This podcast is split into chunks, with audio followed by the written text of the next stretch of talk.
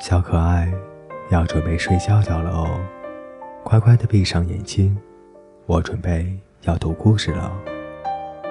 小刺猬很寂寞，虽然它有一大群朋友，其实平时大家都很喜欢它，很善良，很热心。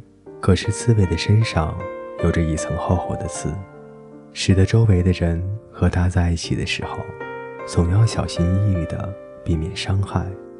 冬季渐渐的来临，空气变得很冷。小刺猬贪恋和大家在一起的感觉，每天玩得很晚，不想回家，也忘记了妈妈说过关于冬眠的话。有一天，天空忽然下起了大雪，大雪覆盖了回家的路。小刺猬回不了家了，它害怕的躲在了大树的后面。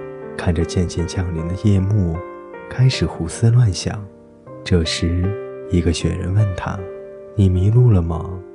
小刺猬说：“我很害怕，很困。”雪人说：“那你就在我的怀里睡一觉吧。”小刺猬问：“你不怕我伤害到你吗？”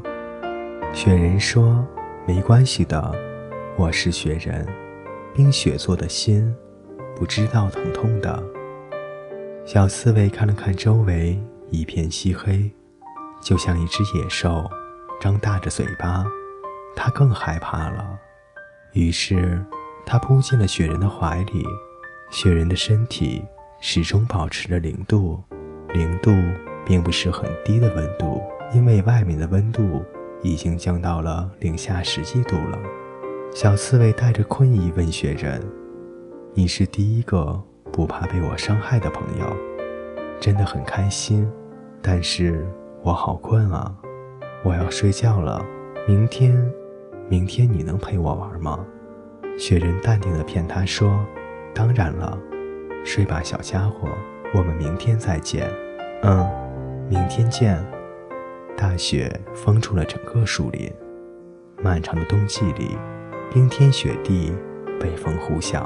而小刺猬在雪人的怀里睡得很甜美。他梦见第二天早上，他和雪人一起看日出。第二年，万物复苏的美好春天终于回来了。小刺猬在一阵悦耳的鸟叫声中迷迷糊糊地睁开了双眼。他发现雪人的帽子正盖在自己身上，而雪人早已经离开了。